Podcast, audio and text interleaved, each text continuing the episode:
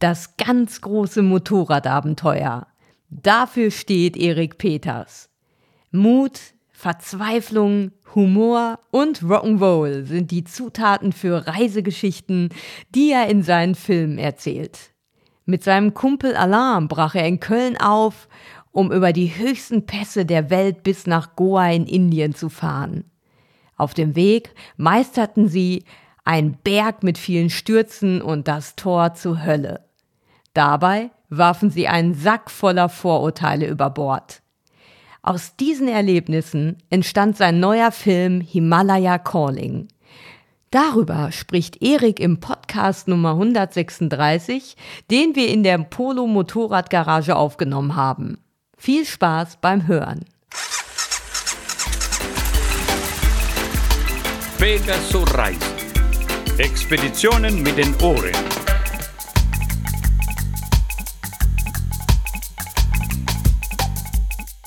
Herzlich willkommen zu Pegaso Reise, dem Motorradabenteuer-Podcast. Heute sind wir zu Gast in der Polo Motorrad Garage. Das ist so ein gemütliches Studio, in dem normalerweise die Videos aufgenommen werden, wo wir aber eben halt auch jetzt einen äh, Podcast aufnehmen können. Ich bin Claudio und ich spreche heute mit dem Abenteurer, Autor, Filmemacher und Motorradreisenden Erik Peters. Hallo oh. Erik. Hallo, grüß dich. Ja, das ist jetzt der erste Podcast seit Corona, äh, in dem ich meinen Gast wieder persönlich treffe. Wir sitzen hier zwar mit Abstand, aber eben halt real und ich gucke jetzt nicht nur auf einen Bildschirm, äh, wo die letzten Interviews immer so stattgefunden haben, aber ich vermute mal, dass du in letzter Zeit auch sehr viel auf Bildschirme geguckt hast und davor gearbeitet hast, denn vor ein paar Wochen ist dein Film rausgekommen. Ja, tatsächlich und äh, den musste ich mir natürlich im Vorfeld mehr als einmal auch anschauen und habe tatsächlich in den letzten Wochen während der kompletten Corona-Zeit eigentlich eigentlich ja, vom Bildschirm gehangen und ich bin froh, jetzt nochmal einen echten Menschen zu sehen. Echter Mensch. Himalaya Calling, so das ganz große Abenteuer. Darum geht es in deinem Film. Eine Reise von Deutschland ähm, über die höchsten Pässe der Welt bis nach Indien. Ich habe das Gefühl, das ist wieder so ein ganz großes Abenteuer wie deine allererste Reise Cologne-Shanghai 2006. Ähm, in der Tat war es auch so und es gibt viele Parallelen. Mhm. Nicht nur, dass wir auf einen ähnlichen Teil der Strecke auch gefahren sind, wieder wie beispielsweise durch die kasachische Hungersteppe, sondern vor allem auch, weil ich die Reise wieder mit meinem besten Freund, dem Alain gemacht habe oder Aleng, wie der Kölner sagt.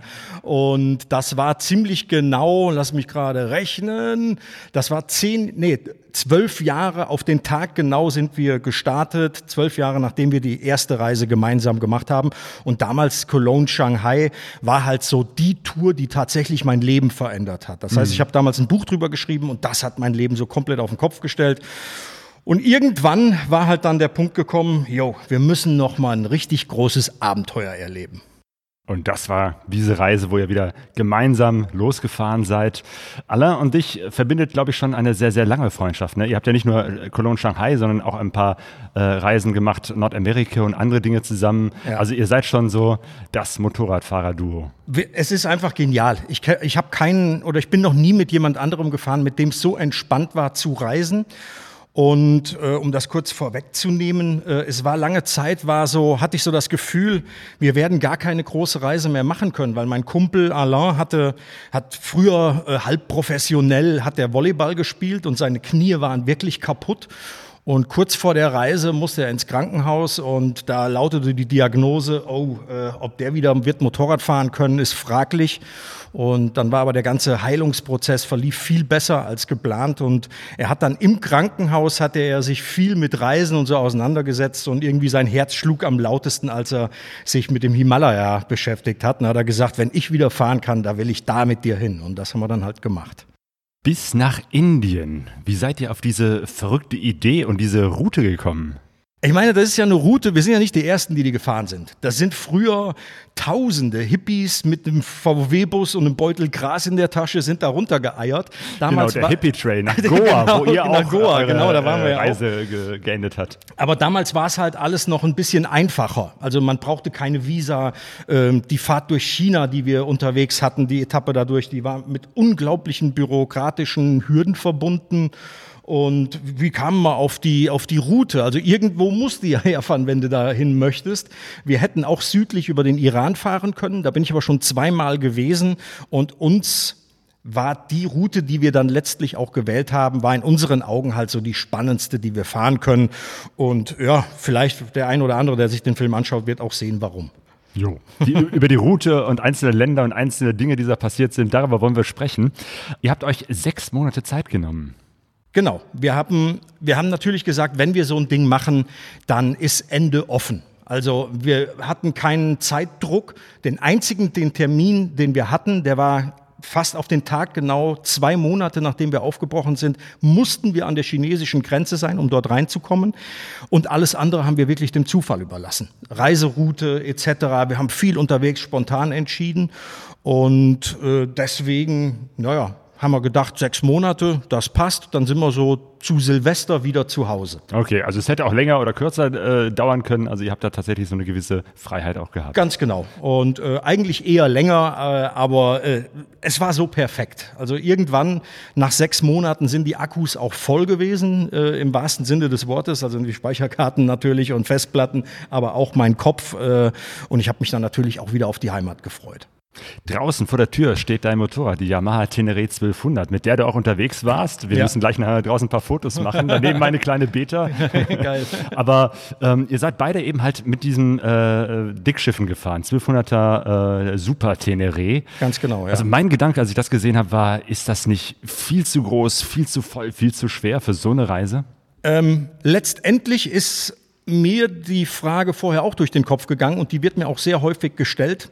Ähm, ich muss aber dazu letztlich sagen, also ich bin von Köln bis nach Goa gefahren, knapp 30.000 Kilometer, ohne mich ein einziges Mal auf die Schnauze zu legen. Ähm, und wir sind du wirklich, nicht. ich nicht, ja, komme ich gleich noch zu. Äh, und wir sind wirklich heftige Strecken gefahren. Ja. Aber äh, wenn ich mich nicht hingelegt habe, kann sie ja nicht zu schwer gewesen sein. Ich fahre mittlerweile auch die 700er Teneré, die natürlich deutlich leichter ist. Aber jedes Motorrad hat seinen Vorteil und ich würde die Reise, wenn ich sie nochmal machen soll, sollte, dürfte. Ähm, Wüsste ich nicht, womit ich fahren würde. Äh, wahrscheinlich, keine Ahnung, am liebsten würde ich unterwegs mal tauschen. Beide Motorräder haben ihre Vorteile. Ein historischer Moment war, als ihr losgefahren seid. Du sagtest es genau, zwölf Jahre nach der ersten, äh, nach dem ersten Start der Cologne-Shanghai-Reise, mit der deine ganze Karriere als der Motorradreisende begann. Ähm, und ihr wart wieder in Köln, wieder in diesem schönen Spot der Hohenzollernbrücke, ja, genau. Also, ne, wo es dieses berühmte Foto gibt äh, ja, von dir und Da fahren wir immer los. Aber diesmal ohne Verspätung. Ähm, sagen wir mal 15 Minuten. Und 15 Minuten Verspätung ist bei meinem Kumpel Alain, ähm, ja, ich würde es mal als überpünktlich bezeichnen. Denn äh, auf der ersten Reise ist er einen Tag zu spät gekommen. Er hatte tatsächlich den Abfahrtstermin verpennt. Und bei unserer Reise durch Nordamerika, als er nach Vancouver wollte, hat der irgendwie, hat das alles nicht so richtig geklappt geklappt und er kam mal knapp zwei Wochen zu spät. Von daher äh, 15 Minuten kann ich mit leben.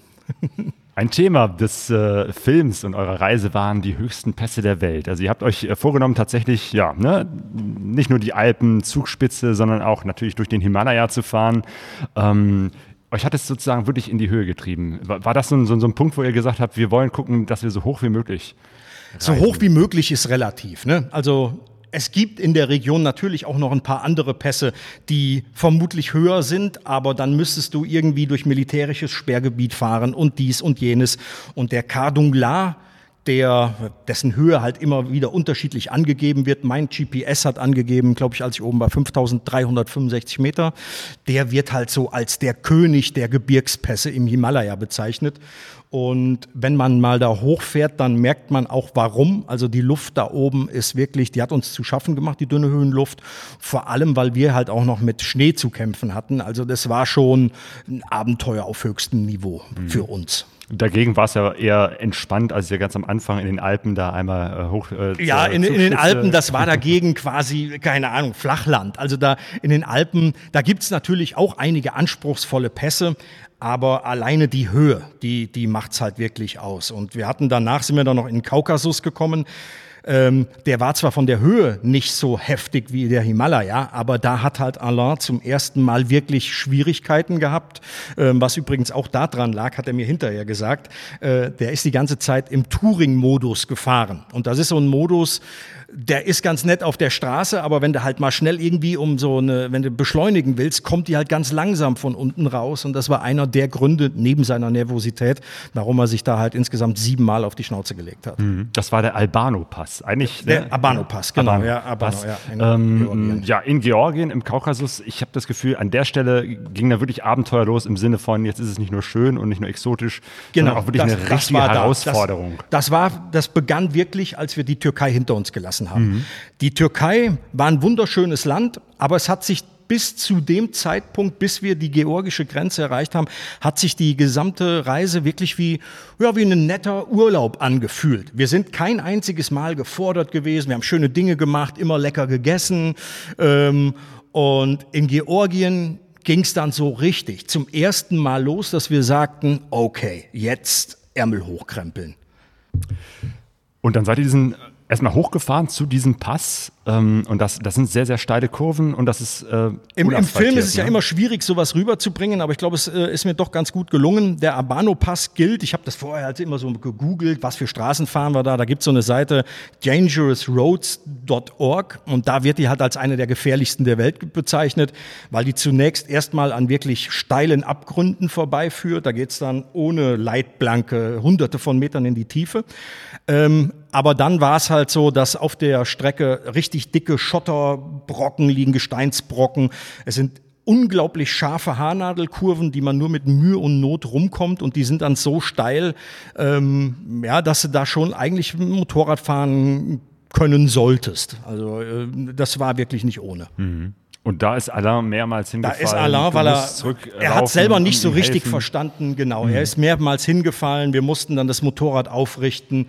Äh, dann bist du natürlich voll mit Adrenalin, aber trotzdem so einen schweren Bock, sagt es ja, schwere Kisten, äh, die dann noch gegen eine Steigung aufrichten. Das ist selbst mit zwei Mann wirklich äh, schwer, sodass wir die teilweise mussten wir am Vorderrad ziehen, die Kiste, damit die irgendwie sich um 90 Grad dreht, damit wir die hoch anheben konnten.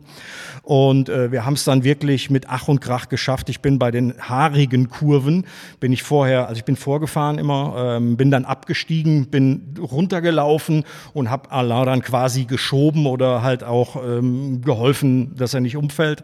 Und das war so, eine, so, eine, so ein Punkt der Reise, wo ich dachte, innerlich, also Alain ist ein Typ, der, der ständig gut gelaunt ist. Der lacht immer.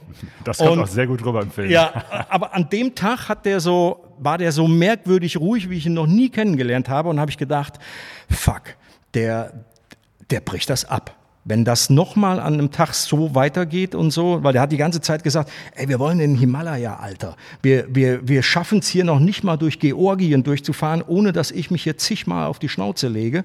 Und ähm, da war ich froh, dass wir die Strecke dann gemeistert haben und wir oben angekommen sind, weil das war so, ja, nicht nur der Moment, wo wir dachten, yo, jetzt sind wir im Abenteuer drin, sondern das war wirklich die erste Prüfung der Reise, die wir so gesehen mit Ach und Krach bestanden haben.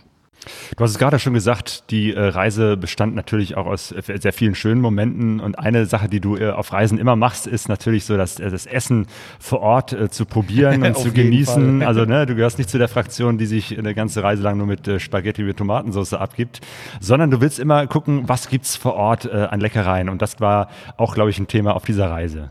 Ähm, auf jeden Fall. Also das macht für mich eine Reise aus. Neben den Landschaften, der Kultur, den Begegnungen mit den Menschen ist für mich Essen einer der Schwerpunkte. Also ich liebe es auch zu Hause zu essen und vor allem auch ähm, ja, immer wieder mal neue Dinge auszuprobieren. Und da gab es halt auf der Reise echt einige ähm, sehr leckere Sachen, aber auch ungewöhnliche Sachen. Und jetzt nochmal zurückzukommen auf Georgien.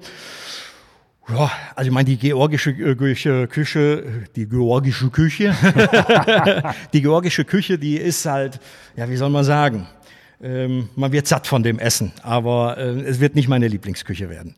Katschapuri nennt man das. Ne? Katschapuri, ja, das ist halt so ein, das? das? ist wie ein Brot, muss man sich das vorstellen, wie ein Fladenbrot.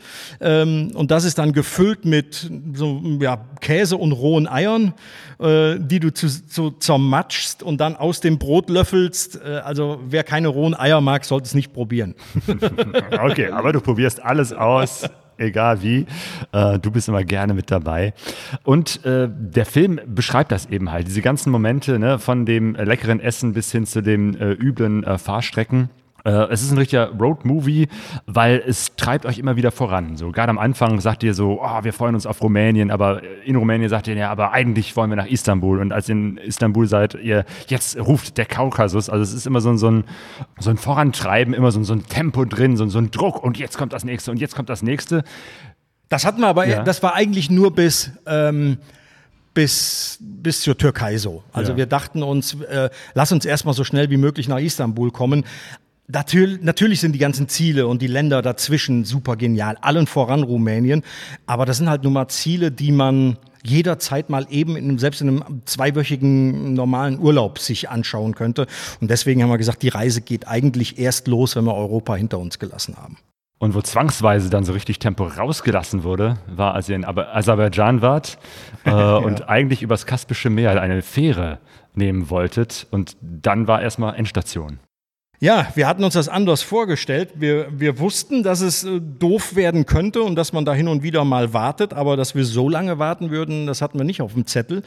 Denn die Fähren übers Kaspische Meer ähm, da gibt's keine Fahrpläne. Also es ist nicht so wie bei anderen Fähren, die man so in Europa kennt, wo man buchen kann. Man kann im Vorfeld irgendwie sich angucken online, wann die fahren, sondern die fahren, wenn sie da sind und wenn, äh, wenn dementsprechend auch Seegang ist, weil die sind nicht hochseetüchtig. Und wir kamen da an und dann hieß es jedes Mal, ja, die Fähre fährt morgen. Wir sind in den Hafen rein äh, und wenn du dann einmal drin bist, ja, dann, dann, dann bist du denen halt ausgeliefert und musst warten, bis dann äh, das Schiff kommt.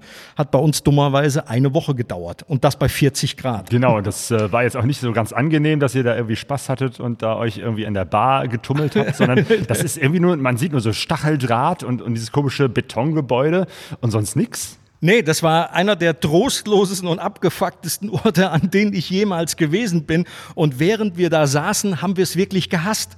Aber im Nachhinein muss ich sagen, war es halt so mit die schönste Zeit auf der ganzen Reise und wir reden da noch viel drüber. Weil es war halt auch so ein Ort, wo wir ja so richtig runtergekommen sind. Es blieb uns ja gar nichts anderes übrig. Wenn du eine Woche da in der Sonne sitzt äh, und wirst gegrillt, ähm, das zeigt dann auch noch mal, wie stark eine Freundschaft ist. Ne? Wenn man sich in so einer Zeit auf den Sack geht, dann sagt das viel aus. Und bei uns war es keine Sekunde so. Wir haben trotzdem, obwohl es echt eine beschissene Situation war, haben wir unglaublich viel gelacht und Spaß gehabt. Das heißt, Geduld gehört auch irgendwie so zum Reisen. Ja, auf jeden Fall. Du weißt ja nie, wie sich alles entwickelt, vom Wetter, Bürokratie, äh, was auch immer dazwischen kommen kann. Deswegen war ich noch nie jemand, der quasi nach, nach Zeitplan reist, weil ich habe gesehen, gerade auf solchen Reisen äh, in, in, in so exotischeren Ländern äh, kommt sowieso anders, als man denkt. Und ihr hättet ja auch irgendwie einmal ums Kaspische Meer rumfahren können, was allerdings ein Riesenumweg gewesen wäre. Und das war sozusagen auch eine Schwierigkeit, dass ihr euch immer überlegen musstet, warten wir jetzt noch einen Tag länger oder fahren wir einmal drumherum? So ist ja auch so eine, so eine Spannung, die da so. Ja, ja, genau. Weil entsteht. wir mussten ja irgendwann an der chinesischen Grenze sein. Und deswegen haben wir schon so ein bisschen äh, auf, äh, aufs Datum geguckt. Äh, wir hatten für den Fall der Fälle, hatten wir uns tatsächlich russische Visa besorgt und wären notfalls über äh, Tschetschenien, Dagestan, wären wir ums Kaspische Meer rumgefahren. Und dann war halt so die Situation, du sitzt da, wirst gegrillt und denkst so, ja, wann ist denn jetzt verdammt nochmal der Tag gekommen, an dem du sagen musst, nee, Reißleine ziehen und außen rumfahren. Wir haben uns fürs Warten entschieden und waren froh, dass die Fähre dann nach einer Woche doch endlich gefahren ist. Und das hat noch richtig Spaß gemacht auf der Fähre. Ja, das war geil. Das, das, war so ein richtig oller Kahn, äh, der, ich weiß auch nicht warum, wie der da hingekommen ist, aber da waren überall deutsche alte D-Mark-Glücksspielautomaten. Also es war wie so eine schwimmende Geisterstadt, so ein richtig runtergerocktes Ding und äh, hat echt Laune gemacht, mit dem Ding zu fahren. Und dann wart ihr in Kasachstan und dann seid ihr an einem Ort gewesen, den ihr das Tor zur Hölle genannt habt. ja, das ist ein, ein, ein, Wegpunkt, den ich damals gesetzt habe. Das war auf unserer ersten Reise. Und wer den Film Long Way Round gesehen hat, der kennt vielleicht, wo die in Kasachstan so durch die Steppe fahren auf einer katastrophalen Straße. Die sind wir damals schon gefahren. Und an der Stelle, wo die Straße begann, wo es so richtig übel wurde, habe ich damals mit einem GPS-Gerät einen Wegpunkt gesetzt. Den habe ich vor zwölf Jahren Tor zur Hölle genannt. Und genau da sind wir nochmal hingefahren, in so einem kleinen Kaff Makat heißt das. Und ähm, ja, die Strecke hat sich in all den Jahren nicht geändert. Das war echt hardcore. Kein Asphalt, Kilometer. sondern äh, nee, also Schlaglöcher. Asphalt war, die war früher mal asphaltiert, aber durch die krassen Witterungsunterschiede da im Sommer fast 50 Grad, im Winter 20, 30, 40 minus, äh, ist die natürlich zerbröselt und wurde nicht repariert.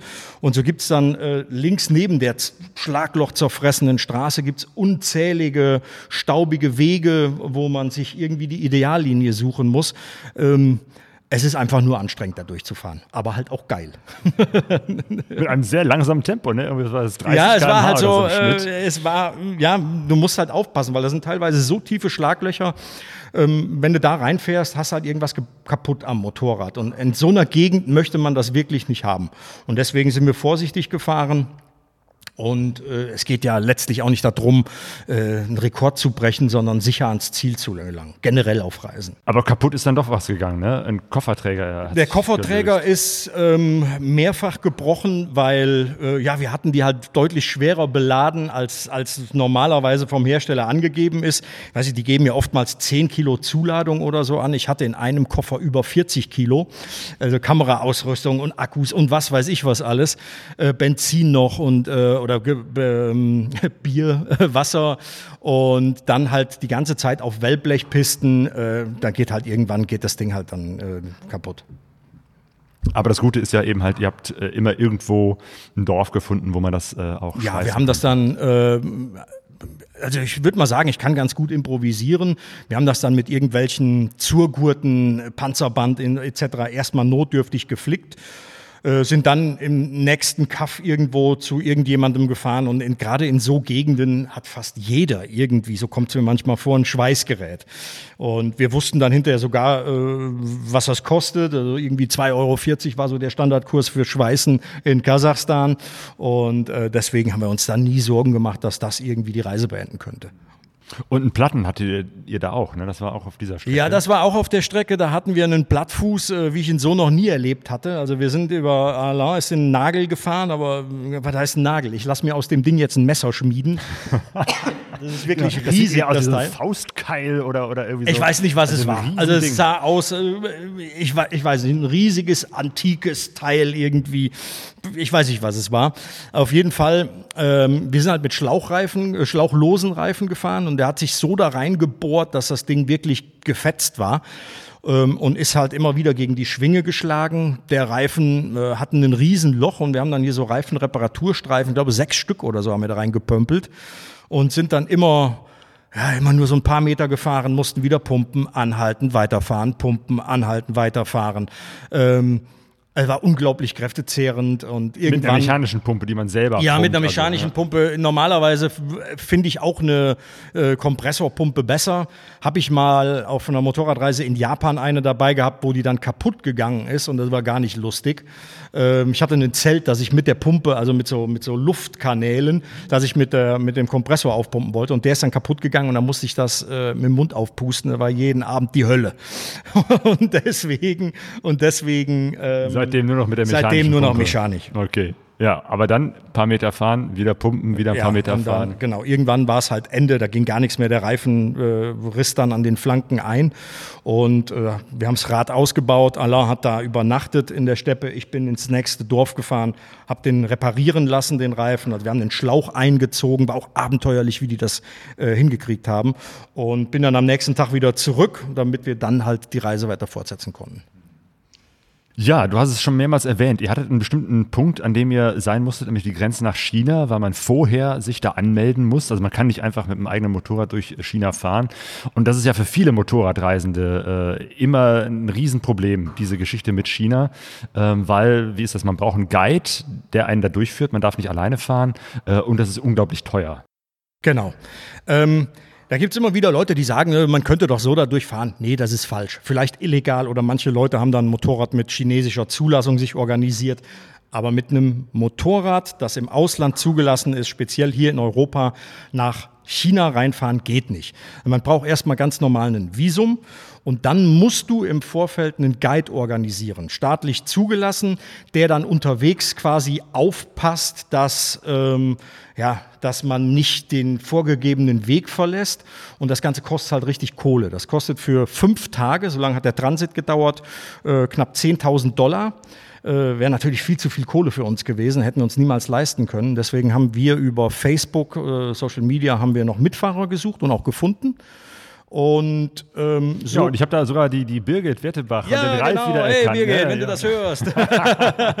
genau. die also war in da der Gruppe auch so, So dabei. ein bisschen Ja, die genau. Motorradreiseszene oder ein paar Leute haben sich da getroffen. Es waren, wir waren insgesamt, genau, wir waren sechs Deutsche, ähm, noch zwei Engländer, Holländer, Spanier und wir sind dann halt mit 13 Mann durch China durchgefahren, quasi im Konvoi und der Guide hinterher, so dass sich dann die Kosten pro Person auf knapp 600 Euro reduziert haben, inklusive Hotelübernachtungen und der ganzen Bürokratie, was dann letztlich geht, wenn du in der Gruppe fährst, vom Preis. Was ich auch gehört habe von anderen ist eben halt, dass es dann sehr, sehr strikt ist. Du darfst nur bestimmte Wege fahren. Der Guide fährt ständig hinter oder vor dir. Äh, äh, du darfst nicht mit einfach anhalten und mit Menschen sprechen.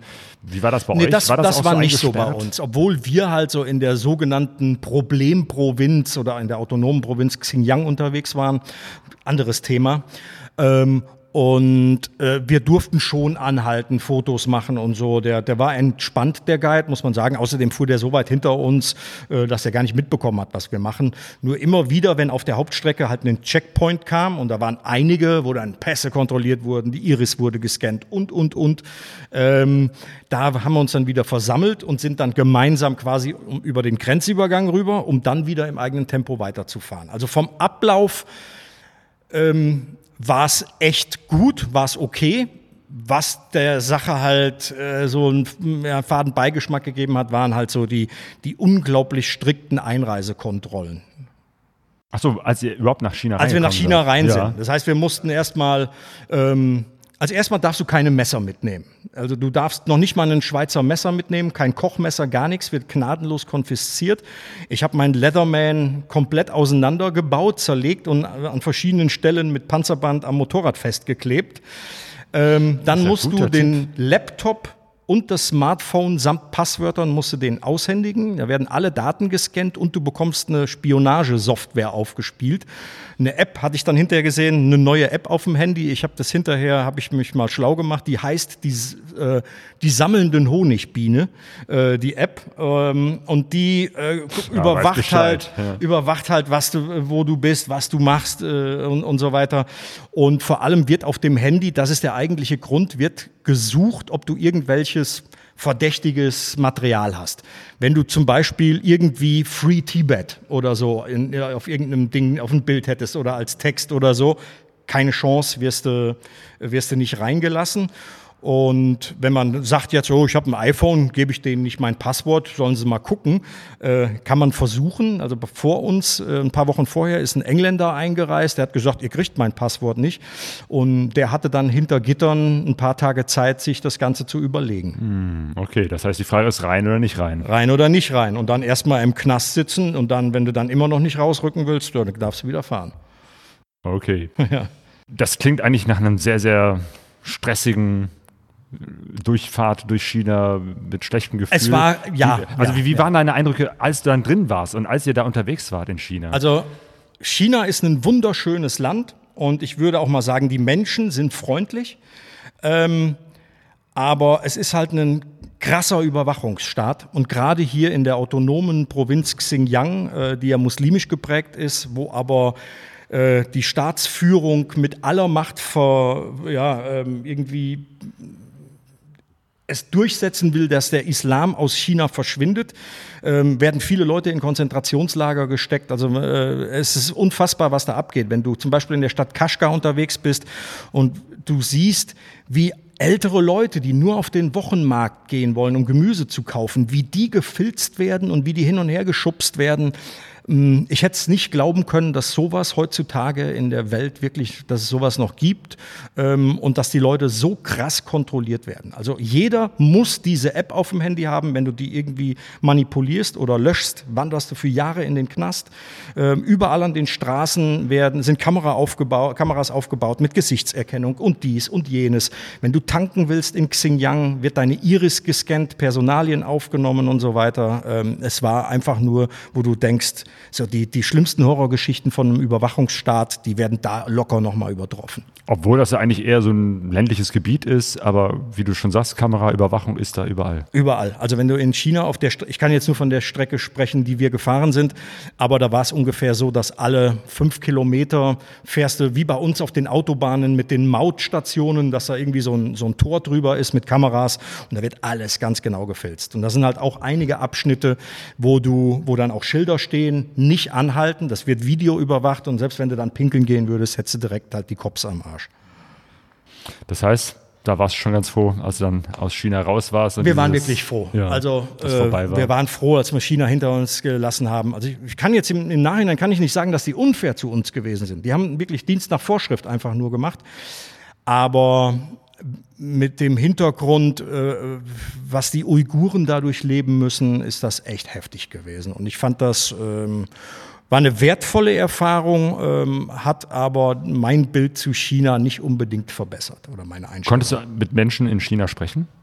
Ja, ich habe mit einigen Leuten gesprochen dort, so es denn möglich war. Ähm, dort, wo wir waren in den ländlichen Regionen, äh, sieht in chinesischen Metropolen anders aus, aber da sprach so gut wie keiner Englisch. Äh, und die hatten natürlich auch Angst, irgendwie richtig die, die falschen oder richtigen Dinge zu sagen. Ähm, und so beschränkte sich das eigentlich auf so einen äh, sehr netten, von Gastfreundschaft geprägten Smalltalk. Und nach China kam dann wirklich der Himalaya. Erstmal kam der Karakorum ah. äh, mit Pakistan. Stimmt, genau. das gehört noch nicht zum Himalaya-Gebirge, ne? Äh, nee, das ist getrennt und äh, quasi geht der Karakorum irgendwann in Pakistan, so grob in der Ecke vom K2, zweithöchster Berg der Welt, da ganz grob in der Ecke, da geht der Karakorum in den Himalaya über. Okay, also erstmal Karakorum Highway. Karakorum Highway. Was ist das? Ha, seufzt. das müssen wir beschreiben. Ja, das war der Karakorum Highway. Das ist so eine Strecke, so ähnlich. Ich finde, der, die hat so mit den klangvollsten Namen. Neben der Panamericana, Pamir Highway, gibt es so ein paar Strecken, die wirklich so, die hören sich schon nach Abenteuer an. Und der Karakorum Highway stand bei mir über Jahre ganz oben auf der Liste. Der beginnt offiziell in Kashgar, also in, äh, in China, dort, wo wir die erste Nacht geschlafen haben. Und der führt dann von dort auf knapp 1200 Kilometern ähm, führt der über den höchsten internationalen Grenzübergang der Welt, den Kunjerab-Pass, äh, führt er dann durch eine unglaublich geile Bergwelt bis in die Hauptstadt Islamabad in Pakistan. Und in Pakistan war es auch, ne, wo ihr da am Fuße des K2 in Husche wart. Genau. Das ist so ein kleines Dorf. Das ist das höchstgelegene und ich würde auch mal sagen das abgelegenste Dorf Pakistans. Äh, da sind wir hingefahren. Das war ganz früher vor den Anschlägen vom 11. September. War das so ein, ein Ausgangspunkt für Bergsteiger? Reinhold Messner und so waren alle da, um von dort dann halt den K2 zu besteigen. Aber irgendwann ist der Tourismus in Pakistan natürlich völlig eingebrochen und dann kam keiner mehr. Und äh, wir wurden da echt wie Helden gefeiert, dass wir den Ort besucht haben. Und das war so wirklich ähm, oben in den Bergen direkt an der tibetischen, äh, tibetanischen Grenze. Das war ein Ort, wo ich dachte, wow, also hier sind seit, seit Ewigkeiten kein Touri mehr gewesen und das war echt, als wenn du eine andere Welt betreten hättest. Du hast es so beschrieben, ähm, Ihr habt da äh, eine Schule besucht, die Leute so ein bisschen kennengelernt und einen Sack voller Vorurteile über Bord geworfen.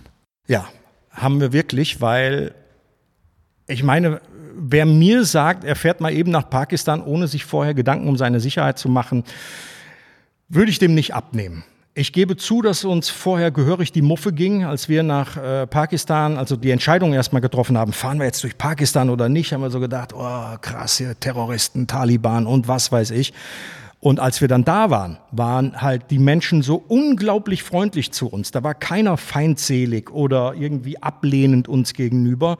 Und äh, ich habe das noch nie so auf meinen Reisen erlebt, dass es vor Ort so, so komplett anders war, als ich es mir vorgestellt habe.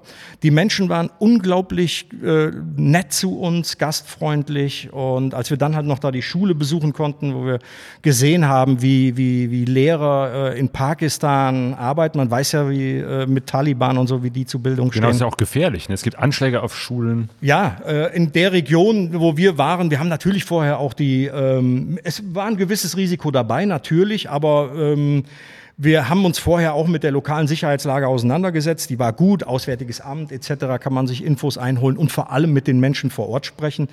Ähm, aber letztlich würde halt das Militär unten in Pakistan auch gar nicht zulassen, dass man in eine bestimmte Region fährt, ähm, wenn da gerade eine, eine, eine verschärfte Sicherheitslage ist.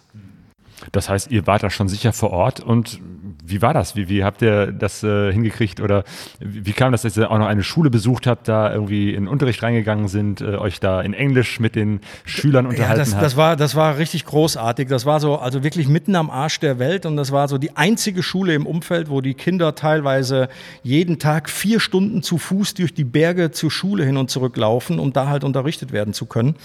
Ähm, und das hat einem nochmal so gezeigt, ähm, wie wichtig Bildung doch ist, gerade so in, in, in, in so einer Region. Und ähm, wir waren echt tief bewegt von der Freundlichkeit der Menschen und auch wie die Lehrer uns mit leuchtenden Augen erzählt haben, wie toll sie oder wie gerne sie doch die Kinder unterrichten und so. Das ist uns wirklich nahe gegangen, fand ich toll.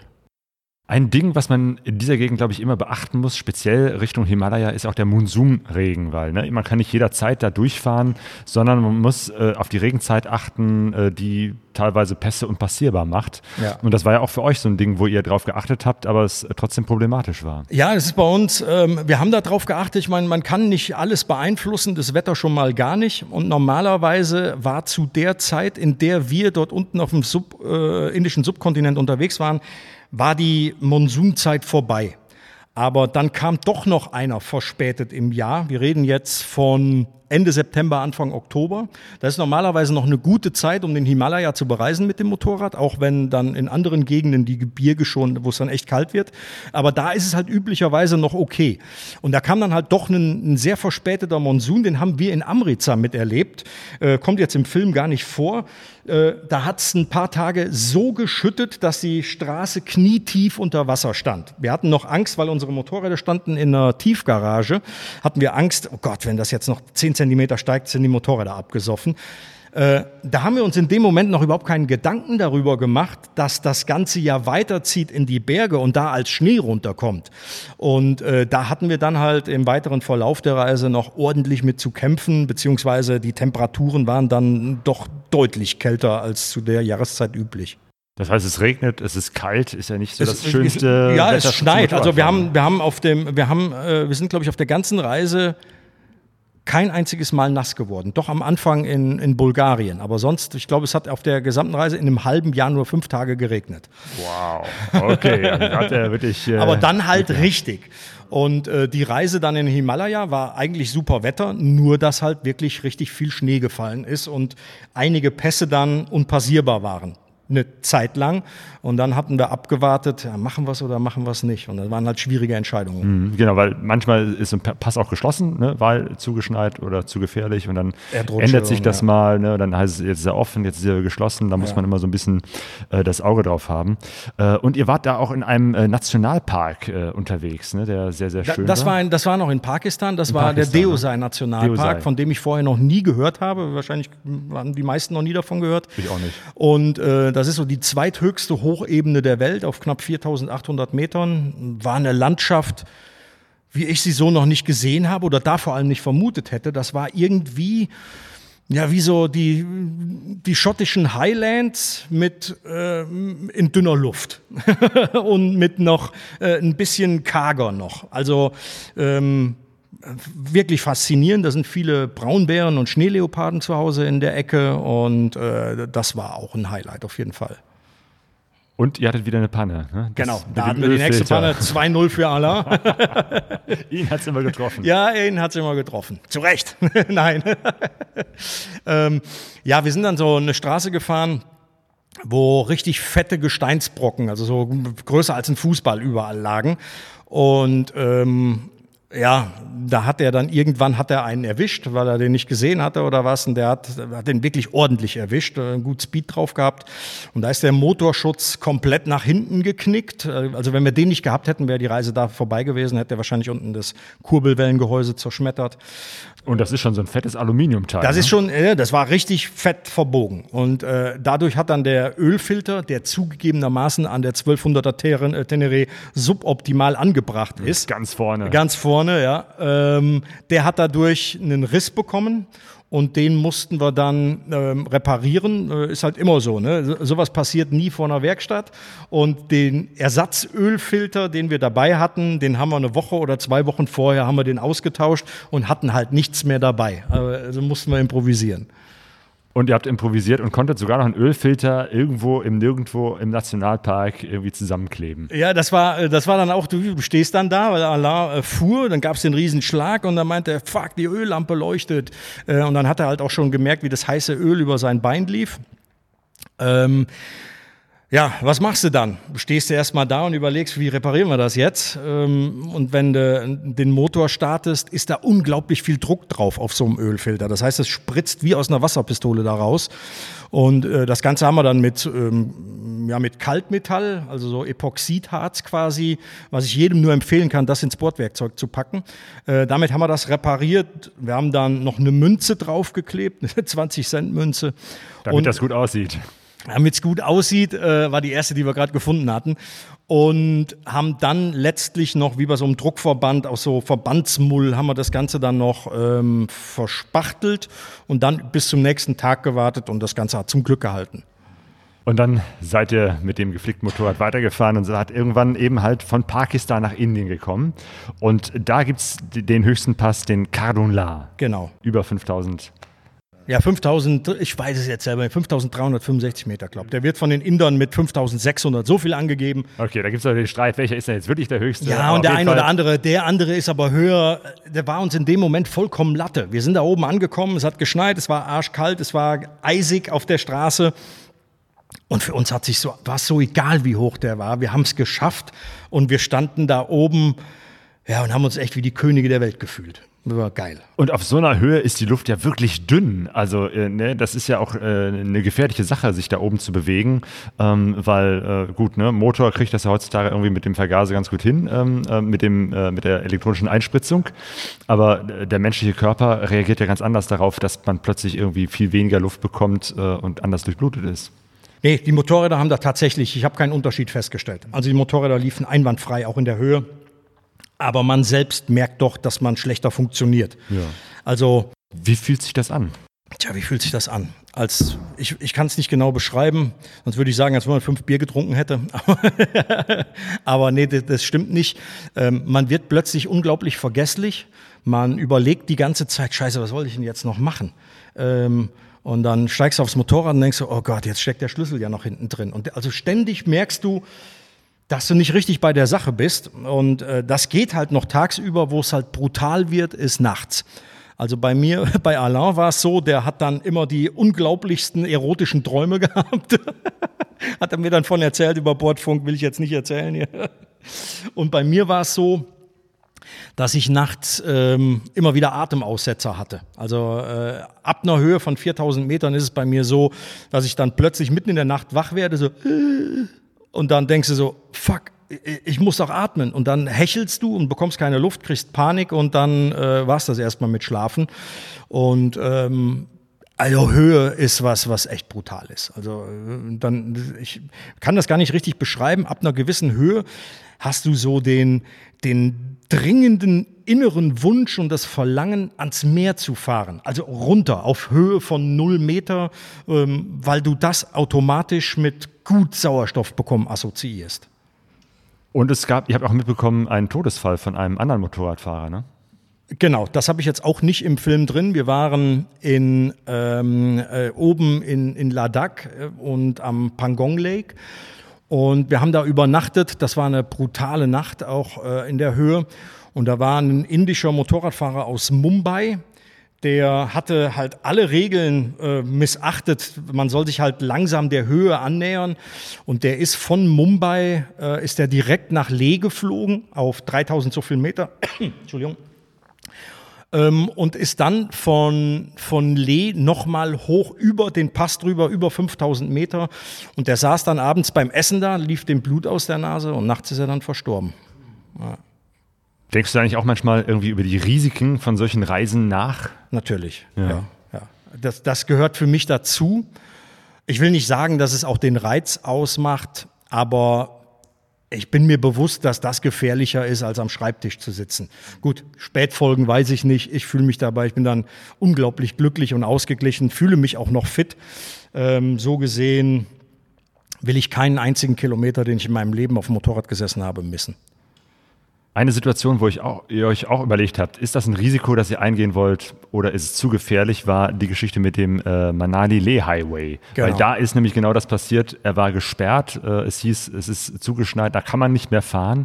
Ja. Ähm, und ihr musstet überlegen, wollen wir es trotzdem versuchen oder nicht? Das war so die, die schwierigste Entscheidung auf der Reise.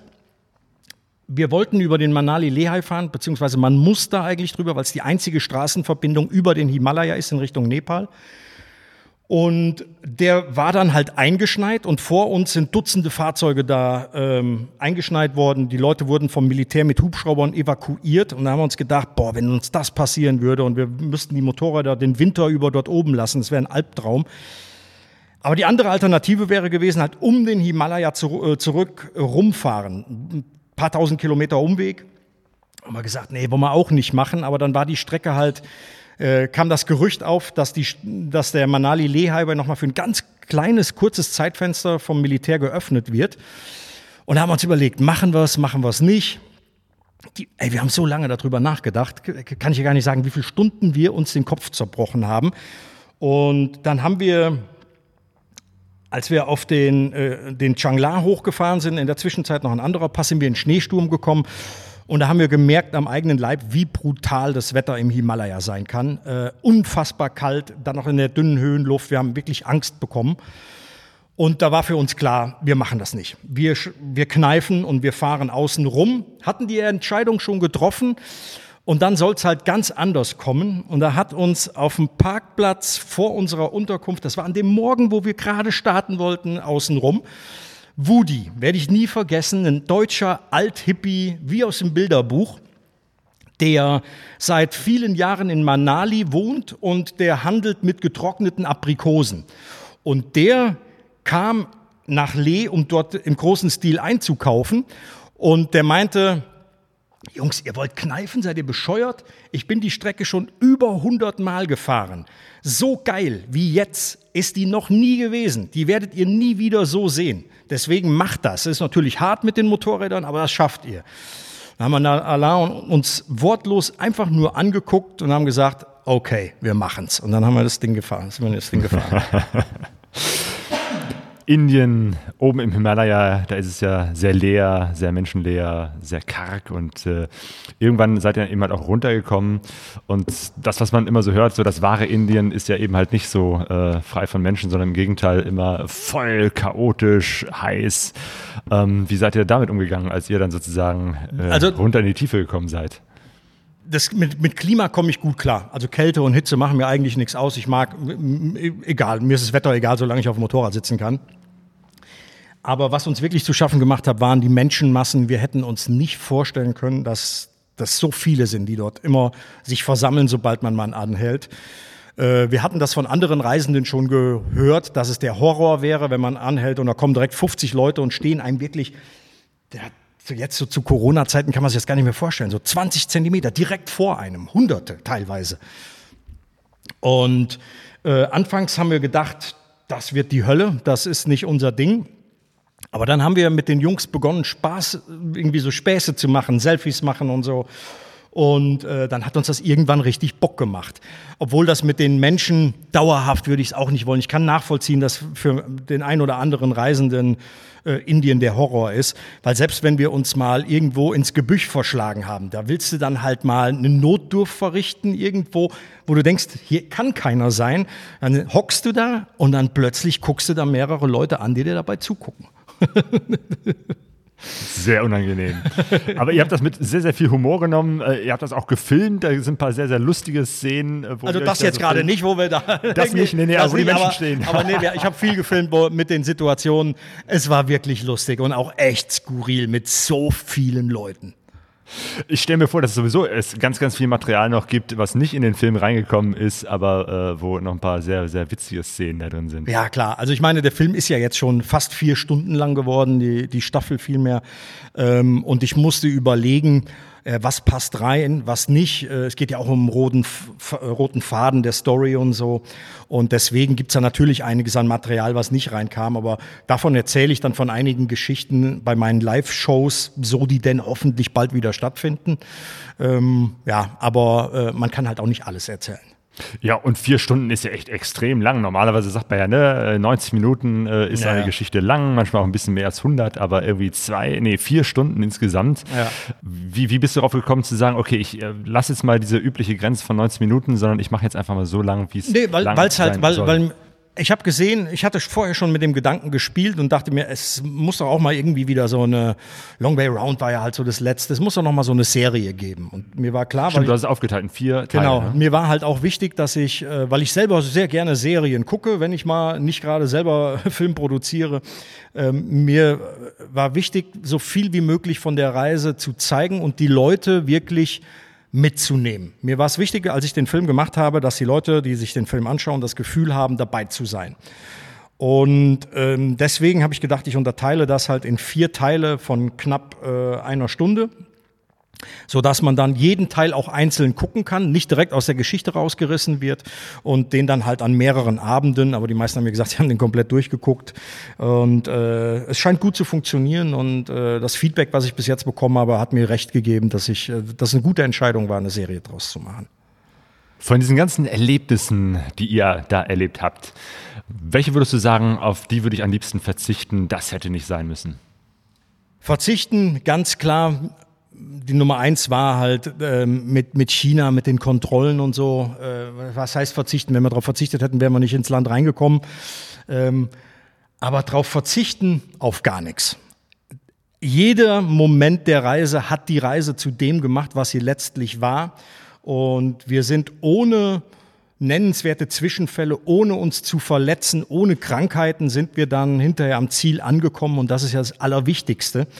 Und ähm, ich möchte keine Minute der Reise missen.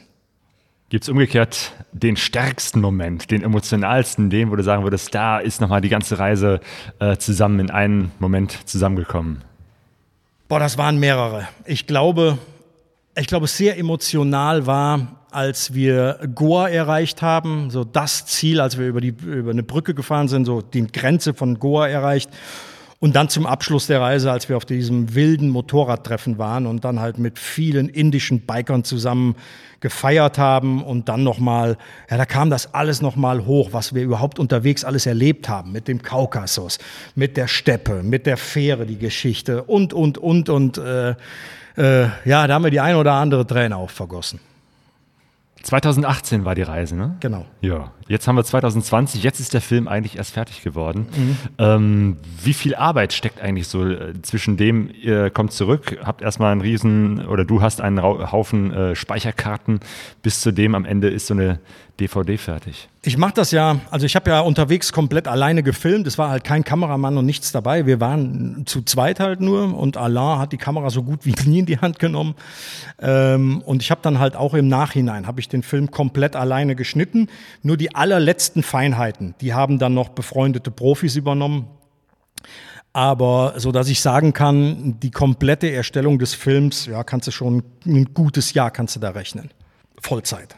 Und ja, 2018 war Himalaya Calling. Ähm, ihr, bezieht euch ja, oder du beziehst dich ja sehr stark auch auf Cologne Shanghai, diese Reise 2006, die erste große Reise von dir. Ähm, ist da nicht so ein bisschen auch die Gefahr drin gewesen, dass man das vergleicht und dass du sagst, ach ja, so wie früher war es jetzt nicht mehr? Nee, das. Die einzige Frage, die wir uns gestellt haben, war, wie wird das jetzt auf der Strecke sein, die uns damals alles abverlangt hat? Ähm, wird die in der Zwischenzeit besser sein? Haben die die asphaltiert oder sonst was? Das war die einzige Frage. Aber ich bin nicht derjenige, der äh, Länder mit, mit, mit, keine Ahnung, mit einer Zeit vergleicht, wie es vor ein paar Jahren da ausgesehen hat. Natürlich verändert sich immer alles, bedingt durch Tourismus, politische Entwicklungen und was auch immer. Ähm, und ich nehme es so, wie es kommt. Und so, wie es kommt, ist es meistens geil, wenn man eine positive Einstellung hat. Und mit einer sehr positiven Einstellung warst du unterwegs. Alain sowieso, er lacht immer, das ist äh, total witzig, ja. ne? eine Panne passiert und, und Alain lacht erstmal. Ähm, das finde ich das, das Schöne. Ihr seid mit viel Humor unterwegs, aber es ist tatsächlich auch Abenteuer oder, oder ihr sprecht sehr viel von dem Abenteuer, das jetzt losgeht oder in dem ihr jetzt äh, drin seid. Wie würdest du das Wort Abenteuer übersetzen? Das Abenteuer, das würde äh, ich mal sagen, das äh, definiert sich für jeden anders. Ne? Also ähm, für den, ich kenne Leute, für die wäre eine Nacht Zelten am Biggesee das größte Abenteuer. Äh, und für andere kann es nicht brutal genug sein, irgendwo in den exotischsten Ländern. Wie ist Abenteuer für Erik Peters? Äh, Abenteuer für mich ist, die Komfortzone zu verlassen, dass es halt manchmal unterwegs wirklich ungemütlich wird und man sich hin und wieder auch fragt, oh, verdammt, jetzt auf dem Sofa wäre es auch ganz schön. genau, ich glaube, das, das passt sehr gut, ähm, weil genau das beschreibst du in diesem Film sehr, sehr schön, dieses äh, die Komfortzone äh, verlassen und dahin zu gehen, äh, wo es teilweise auch wehtut, wo es wirklich anstrengend ist. Ähm, aber eben halt auch äh, ein Lebensgefühl, äh, das du vermittelst in deinem Film, weil ja, du bist, du kommst immer sehr, sehr ehrlich, sehr echt. Man sieht, ne, da ist kein Kamerateam dabei. Ihr filmt euch teilweise selber so oder äh, sprecht in die Kamera hinein oder fahrt da so durch. Ähm, das finde ich ist sehr, sehr gut mit Himalaya Calling gelungen. Man kann sagen, du erzählst geile Geschichten mit viel Humor und Rock'n'Roll. Yeah! Dein Film findet man zum, kann man kaufen auf deiner Website? Den kann man auf meiner Website motorradreisender.de mhm. kann man den schauen und man kann den bei ähm, Amazon Video schauen. Jo, das verlinken wir auf jeden Fall deine Seite motorradreisender.de bei uns in den Shownotes von pegasoreise.de. Ähm, ich weiß nicht, gibt es auch hier bei Polo die Nee, nee? gibt's nicht bei Ja, das das wäre doch nochmal eine ja. Sache. Wir sind ja hier in der Polo-Garage. ich arbeite irgendwie. eher am Fernsehen, aber egal, nicht zu viel. Okay. Ähm, dir ganz herzlichen Dank für dieses ausführliche Gespräch äh, zu ich deinem Film und zu deiner Reise. Danke an Polo, dass wir hier in der Polo-Garage das aufnehmen konnten. Uh, und ich hoffe, dass du noch sehr viele Reisen und sehr viele Filme machst. Dankeschön. Hat mir echt viel Spaß gemacht, mit dir darüber zu sprechen und vor allem jetzt nochmal ja, die ganzen Bilder wieder im Kopf zu haben. Ha. Und bald gibt es dann hoffentlich, wenn das mit der Corona endlich mal vorbei ist, auch den Vortrag dazu. Den Vortrag dazu und hoffentlich demnächst auch wieder die ersten Reisen. Jo, Erik Peters, vielen Dank. Ich habe zu danken. Tschö. Erik und Alain, das ist wirklich ein Dream Team. Also, was ich auch nochmal so sagen muss, ich finde das auch klasse, dass die beiden so gar keine Berührungsängste haben im Umgang mit den anderen Kulturen, die ihnen so begegnen. Ähm, die machen wirklich alles mit, sei es in Kasachstan, dass sie da diese vergorene Milch äh, genau, irgendwo in so einer Jurte trinken, trinken die da so ein Zeug, was genau. äh, man wirklich merkt, so, das schmeckt denen nicht, aber ja. sie behalten die Kontenance und schlucken das Zeug runter und äh, tun so, als ob alles gut wäre. Also ja. die sind da wirklich schmerzfrei frei. Wirklich. Und, und oder ich erinnere mich auch, ähm, dieses eine Video vom Erik, was schon so alt ist, äh, oder äh, auf jeden Fall ein paar Jahre her ist, wo er da wie war das noch? In Mexiko, was ist der da nochmal? Ach, so eine Chilischote oder in ja. den USA irgendwo einen äh, abgeschnittenen Daumen. Also Erik steckt sich, steckt sich viele Dinge in den Mund.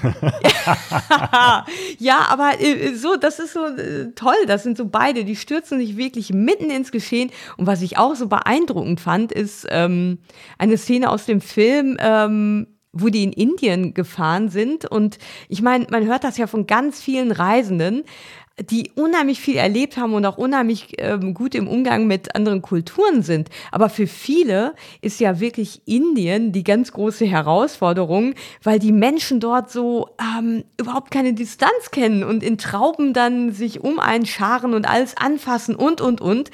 Und da fand ich das einfach klasse, wie, wie diese Anfangsgenervtheit von Erik und Alain irgendwann umgeschlagen ist und die einfach einen riesengroßen Spaß daran, daraus gemacht haben, die Leute umarmt haben, mit denen Selfies gemacht haben und, und, und, und. Und das auch zugelassen haben, dass die sich dann aufs Motorrad gesetzt haben. Also, es war herrlich, wie die diese, wie die das so umgedreht haben. Echt super. Ich weiß nicht, ob ich das geschafft hätte. Das ist echt eine Herausforderung, aber da kennen die nichts. Toll. Ähm, ich glaube, das wird äh, sehr, sehr klasse, wenn äh, Erik irgendwann dann auch äh, den Vortrag Ja. dazu macht, weil jetzt im Interview hat er ein paar Geschichten erzählt, die nicht im Film vorkommen. Es gibt ja so ein paar Dinge, da, da hat man die Kamera einfach nicht da oder man kann es nicht in Bildern ausdrücken. Ja. Dafür sind dann äh, andere Medien eben halt wie so ein Interview oder eben halt ein äh, Vortrag äh, ganz gut. Nur im Moment ist es immer noch so, wir haben jetzt Juni 2020, Corona ist immer noch unterwegs und äh, es gibt die ersten Lockerungen, aber so richtig Vorträge vor vielen, vielen Menschen sind aktuell noch nicht so möglich.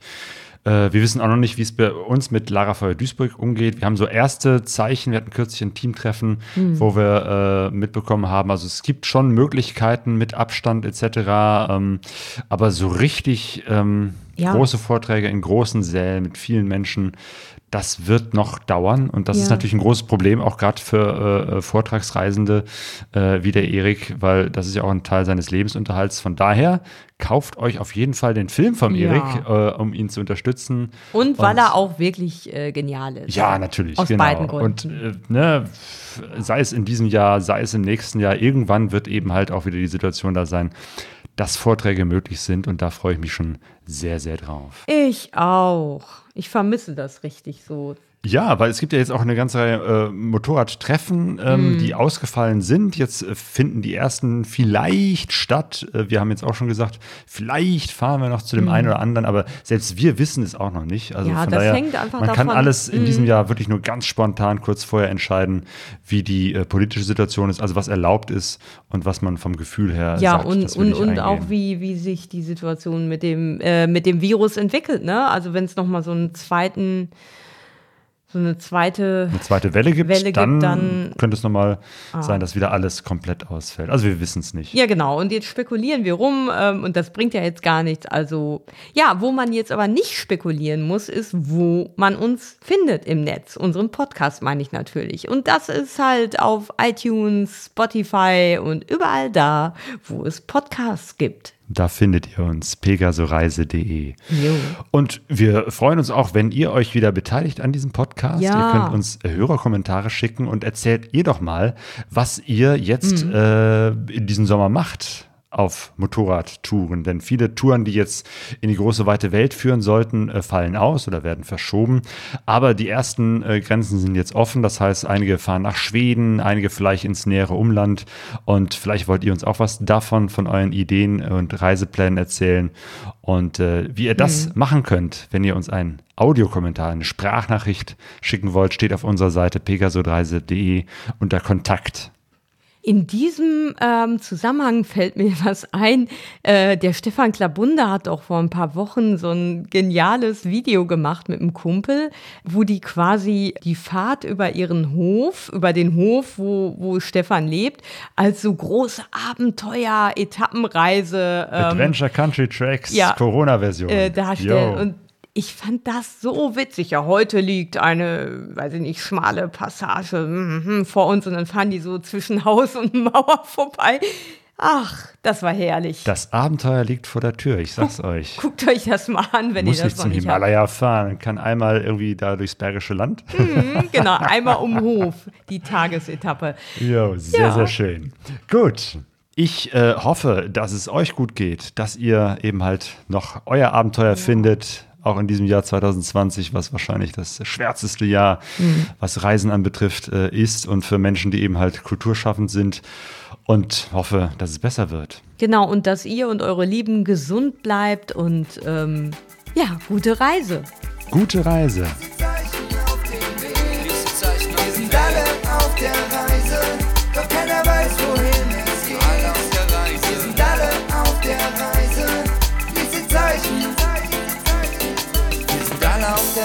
Alle auf der Suche, die Sehnsucht ist unser Motor. Wir kennen uns nicht, pegasoreise.de